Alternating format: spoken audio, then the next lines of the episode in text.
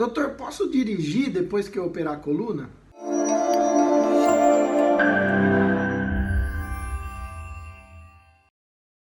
Gente, o pós-operatório da cirurgia da coluna é uma fase um pouco delicada, então você precisa deixar o seu organismo se recuperar. É, eu costumo dizer que os tecidos cicatrizam de dentro para fora. Então, atividades físicas que demandem algum esforço ou mesmo alguns movimentos não são adequados nesse período. Dirigir é um deles. Por conta de dor, retração muscular, às vezes medo, a sua musculatura da coluna lombar fica um pouco retraída e os seus reflexos estão um pouco diminuídos.